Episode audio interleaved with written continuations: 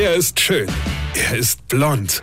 Und er ist der erfolgreichste Comedian aus Rheinland-Pfalz. Ich werd der Pierpasmus. Exklusiv bei RPA1. Sven Hieronymus ist Rocker vom Hocker. Boah, ist das langweilig, ey.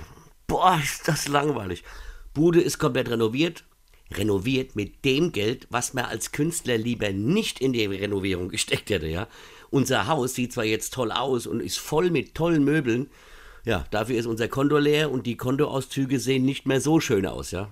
Also, Bude ist renoviert, Netflix ist leer geguckt, auch Prime, Sky und alle anderen Sender bringen nichts mehr, was ich noch nicht mitschwätze und selbst synchronisieren könnt.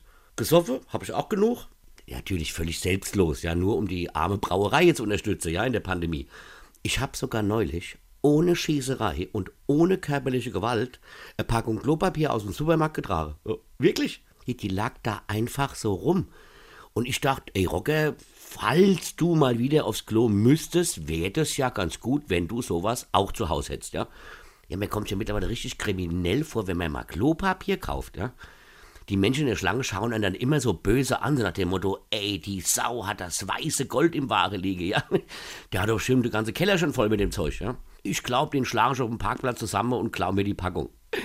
Dabei wäre es so einfach, oder? Wenn ich so einen Supermarkt hätte, dann würde ich da hinschreiben, eine Packung Klopapier, 2,99, zwei Packungen Klopapier, 29,90, ja? Und zack, würden sie alle nur eine mitnehmen. Was wollte ich jetzt eigentlich erzählen? Ach so, was ich gerade für mich entdeckt habe und vor lauter Langeweile tu. Wie? Schon wieder rum?